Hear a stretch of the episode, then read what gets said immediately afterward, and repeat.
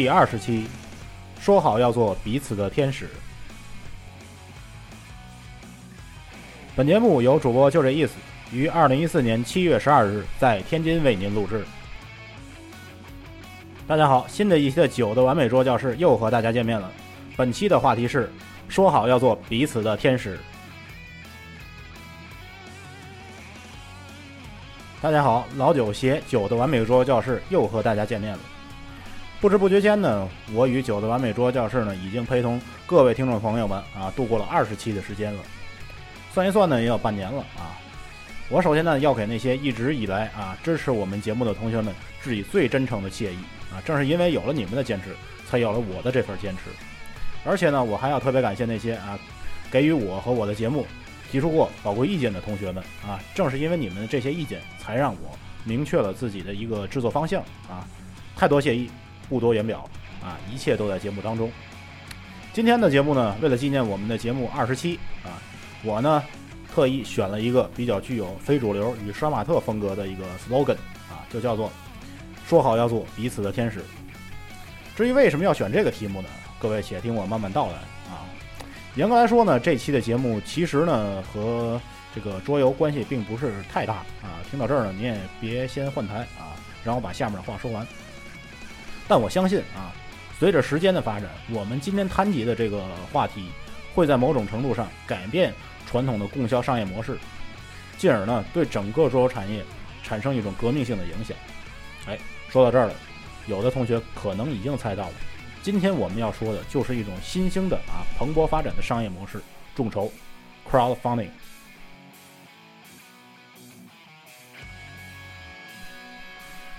对于那些稍微熟悉桌游产业的同学来说啊，提到众筹，我们首先可能就要想到的就是 KS，Kickstarter 啊，它呢可以说是众筹网站的鼻祖了。Kickstarter 呢于2009年4月28日啊，在 Perry Chen 和 Yancy Stickler 还有 Charles Adler 啊的合作下所创建。Perry Chen 呢是一名美籍的华裔啊，他既是 KS 的合作创始人呢，也是呃 KS 的现任的 CEO 啊。福布斯给出的十二个啊最具商业颠覆性的人物当中，就有这位派尔臣的名字。同时呢，他还荣膺过2013年《时代》杂志评出的年度百大影响力人物。他呢，也是继李开复之后啊再次荣膺这个荣誉的美籍华人。派尔陈呢，本人啊曾经做过这个幼儿教师和音乐人，也呢自己开过画廊。所以说呢，他对艺术领域的这种创业情况呢，可以说是比较清楚的。啊不知道他是不是了解了艺术领域的这种艰难的创业情况之后呢，才有了设立啊 Kickstarter 这个网站的念头。但实际上，这个 Kickstarter 直到今天呢，啊，网站上舞蹈、音乐、画作以及电影等艺术领域的项目仍然是 KS 上募集资金的主力项目，而我们所熟悉的这个桌面游戏呢，也只是啊游戏项下的一个小小分支而已。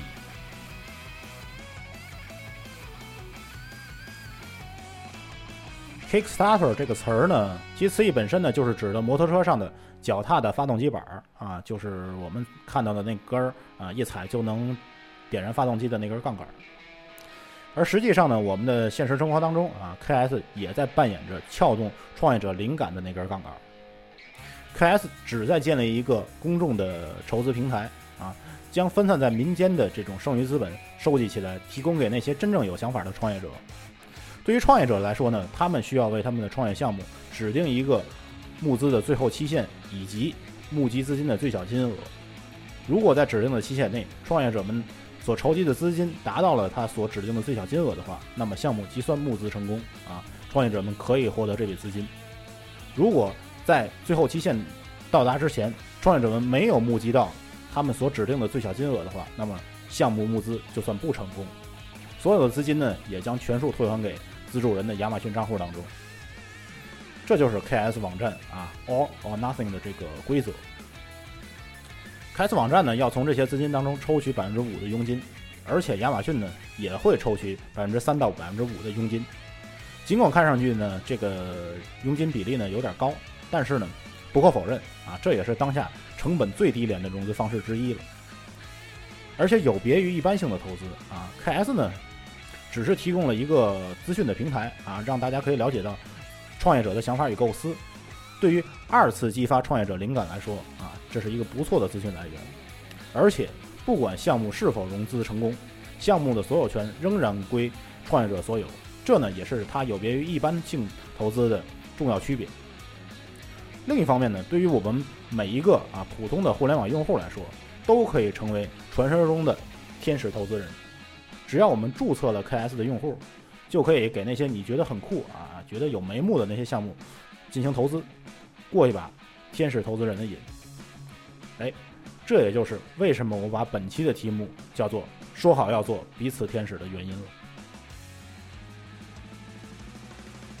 这里呢还有一个小故事要与大家分享，这个故事呢就是摘自于 KS 的官方博客。也许大家都认为呢，KS 是众筹的这种创造者，但实际上啊，最初的众筹的雏形早在18世纪左右就开始有了。1713年啊，一位名叫 Alexander Pope 啊，亚历山大·波普的这么一个人，经历了六年时间，将15693行长的荷马史诗翻译成了英文，但。在他动笔的前一年，啊，他就开始了这种募集资金的过程。他首先高调宣布了自己的翻译计划，然后呢，他成功的从七百五十名资助者那里募集到了两个吉尼，啊，也就是当时这个英国的货币，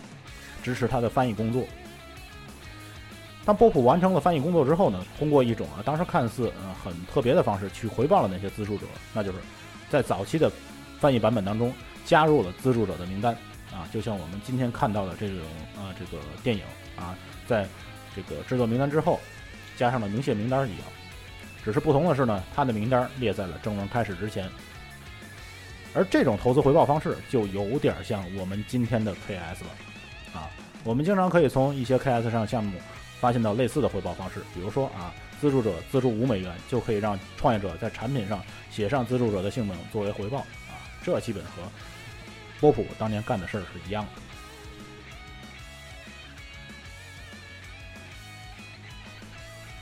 就是这样一种新兴的事物呢，却给大众呈现出了现象级的数字。截止到目前，KS 筹集资金的项目已经有十五万七千四百零五项，已筹集的资金呢，早就超过了十亿美元。二零一二年，KS 共筹集资金三点一九亿美元，而到了二零一三年。这个数字已经涨到了四点八亿美元，增长幅度高达百分之五十点四七。而这个数字啊，截止到二零一四年的二季度，已经超过了二点五六亿美元，扩张的速度非常之迅猛。据世界银行的预测啊，到二零二五年，全球啊众筹项目的集资金额将达到三千亿美元，而这个数字在刚刚过去的二零一三年还只有区区的五十二亿美元。不仅 KS 项目在数量上达到了令人刮目的程度，而且在质量上呢也很有保证。从 KS 这个平台上走出了2013年的奥斯卡最佳纪录短片《Innocent》，而且拍摄者呢还将资助最多的那位资助者啊，好像他是资助了一千美元，带到了这个奥斯卡颁奖典礼的现场作为回报。而且呢，KS 资助的项目啊，已经前前后后共计七次获得了奥斯卡的提名。今年初呢，通过 KS 融资的虚拟现实硬件厂商叫 Oculus VR 啊，被 Facebook 以二十亿美元的价格收购，这呢也是 Facebook 历史上大手笔的收购项目之一了。而这些数字呢，也足以见证了 KS 平台的成功了。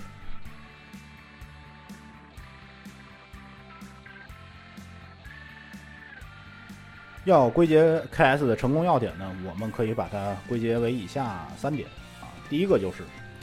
它呢，将创业的项目的收益阶段大幅的提前了。这对于一些中小型的硬件创业者来说，可以说是强大的助推器。因为前期的投入门槛过高啊，很多的创业者就被拦在了起跑线上。而 KS 平台的兴起呢，给这些创业者一笔数目可观的启动资金来激活项目，无异于啊给这些创业者在起跑线上推了一把，让他们能更快速的前进。而具体到我们的桌游产业来说啊，它是一些小型创作团队的福音，很好的解决了桌游创业者们啊这个先期投入的这么一个问题。第二个呢，就是 KS 市场调研的功能。在传统的市场当中呢，想要收集用户的回馈意见啊，实际上非常耗费时间以及金钱成本的事儿，而且收集来的数据呢，也未必符合市场的这种需求。而在 KS 这个平台上面，啊，它替很多创业者们完成了事前市场调查以及市场检验的这么一个过程。啊因为 KS 平台这个 All or Nothing 的这个特性呢，它能很准确地检测出市场的需求是否达到了创业者的预期，啊，这对于那些低成本的桌游创业者来说啊，也是很美妙的。公布一段啊这个描述性质的视频啊，配上解说文字，便可以检测到自己的项目是否符合市场的需求啊，不至于陷入投产后才发现这个产品根本卖不动的窘境。这一点是别的平台所达不到的。第三点呢，就是它低廉的宣传成本。KS 本身是一个这个集资平台，同时呢，它也是一个产品社区。在浏览这个网站的呢，不仅只有普通的资助者用户啊，还有市场调研员、专题记者、投资人等等等等。这样网站的上的动态啊，往往就是很多科技或者艺术专题网站上的新闻来源，也很有可能成为某些主题论坛的话题焦点。嗯，咱们前面说了这么多呢，好像也和我们所要聊的桌游呢没什么太大关系啊。所以呢，下面我将结合着桌面游戏啊这个小小的项目分支，跟您分享一些内容。首先呢，是一组数字啊，桌面游戏呢是 KS 网站上十三大类中游戏分类向下的二级子分类。到截稿日为止呢，桌面游戏向下啊共有项目四千两百四十八项，只占全部集资项目的百分之二点七。是一个非常小的一个分支，其中成功的项目呢为两千一百三十八项，正在募集资金的项目呢为一百六十二项，项目的成功率呢为百分之五十二点三三啊，远高于 KS 上嗯四十三点八八的平均水平，可见呢这个桌面游戏的项目质量还是普遍不错的啊。当然了，那些不成功的项目呢就显得比较遗憾了，他们呢要么是制定了不切实际的这种集资目标。要么呢，就是这个产品说明不够吸引人，尤其是后面这点啊，产品说明不够吸引人这点啊，是比较明显的。如果您能查到那些失败的项目的话啊，有的项目说句不太中听的啊，第一眼看上去就知道它肯定成功不了。如果您知道这个第一版的罗马荣光的美工的话啊，你觉得第一版罗罗马荣光的美工是一朵这个桌游业界的奇葩的话？那么，罗马荣光那样的美工放到这些失败的项目当中，简直是泯然众人啊！啊，各种雷人的美工不断刺激着我们的氪金视神经啊，画面美的不敢看啊。而对于那些啊募资成功的项目来说呢，美工自然就顺眼不少啊。就拿这两天一个集资成功的项目来说啊，它的名字叫做 Penny Press 啊，一个讲述这个报社的德式游戏啊，它的封面呢就是用一摞啊用绳子捆好的报纸。呃，做的做的封面啊，非常有新意。面对这样的这个美工呢，大众自然会把钱投给这些视觉效果比较出众的项目。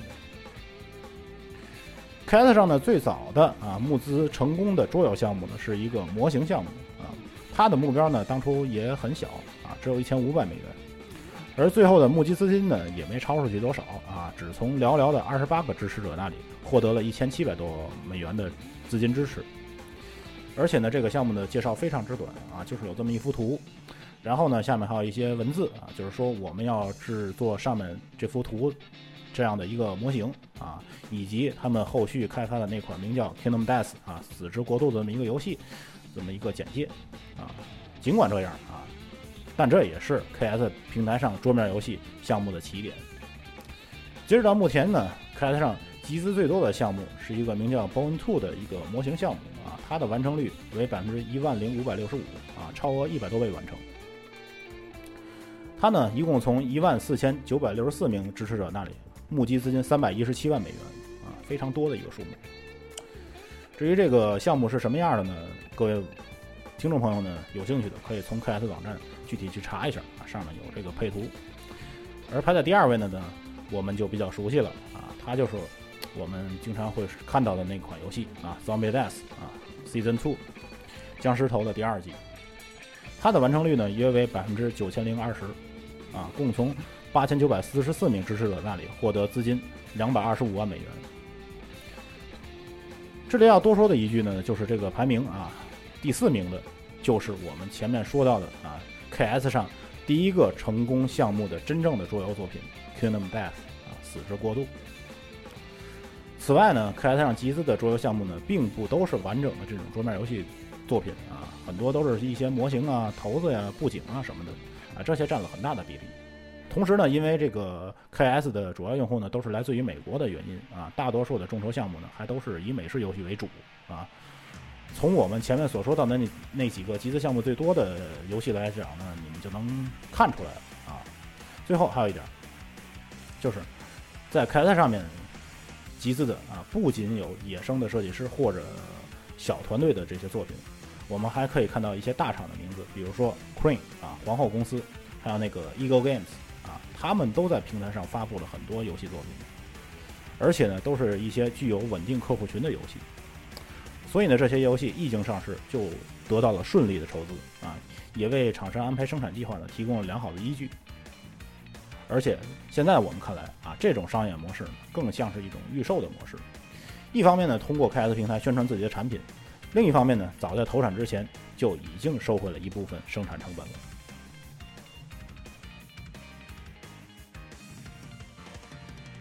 那么，这么一个新兴的 KS 平台，是否就是我们国内桌游创业者的天堂呢？啊，很遗憾的是，KS 就目前来讲，仅接受美国、英国、加拿大、澳大利亚、新西兰，好像最近还加了一个荷兰啊，这么几个国家的个人以及公司的项目。对于那些中国的创业者来说啊，国籍是一个不可逾越的门槛。而解决这种问题的方式呢，无外乎有两种。第一个呢，就是找啊美的的这些朋友代劳啊，不管是有偿的也好，无偿的也好，毕竟呢资金账户不在自己手里，所以呢资金安全难以得到保证啊，会形成一定的风险。另外一种途径呢，啊就显得干脆的多了啊，就是在美的直接开立公司，而这呢也是大多数国内创业团队啊采用的方式。而对于我们天朝的这些野生设计师来说，走这两条路真的是难于上青天了。所以说呢，有些先行者就把目光放到了国内的一些众筹网站上啊，比如说点名时间啊、众筹网啊什么的啊。而且呢，现在国内的众筹的这种气氛呢也非常好，好像淘宝、京东他们都在做这种众筹的项目。但是这些网站啊和 KS 有着本质的区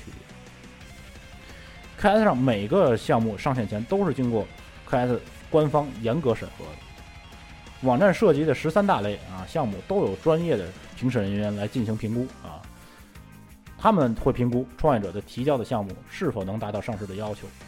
而在这方面呢，国内的这些众筹网站还有很长的路要走。其次的是呢，美国的 KS 平台之所以成功，是建立在美国完善的信用体系和民众成熟的这种契约精神之上。美国开立 KS 账户需要绑定创业者的信用卡。如果 KS 一旦发现创业者涉嫌欺诈，KS 有权终止啊项目的集资。同时呢，创业者用户的这个信用将受到严重的影响。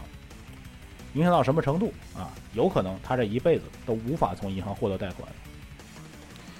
而从资助者的方面来看，我们呢也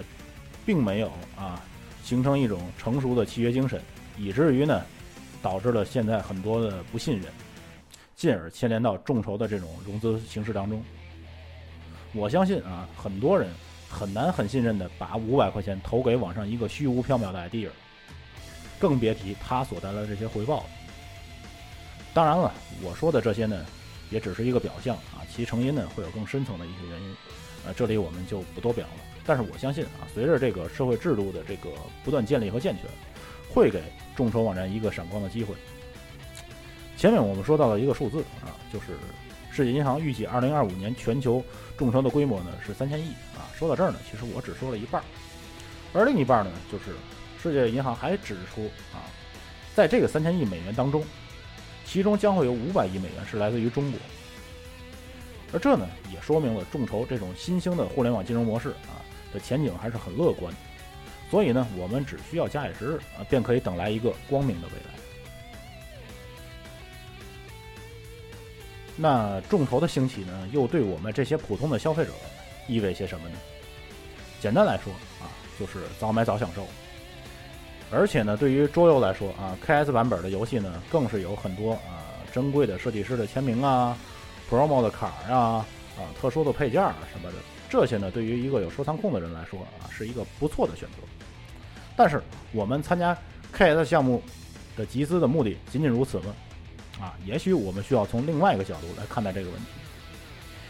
参与 KS 众筹的啊消费者需要明白一个概念啊，就是我们投资的不是产品，而是一个梦想，一个未来。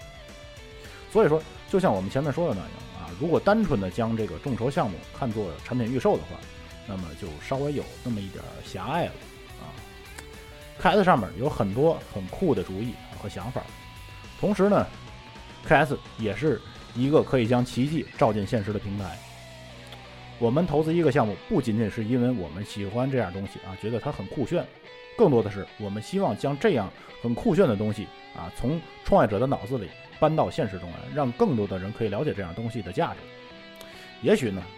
这才是我们参与 KS 项目集资的真正目的。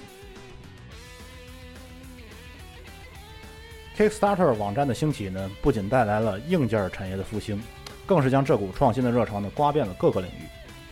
而我们的桌游产业呢，也乘着这股浪潮啊，迅猛的在发展。K starter 啊，给了很多有想法的设计师一个完美的展示自己的平台。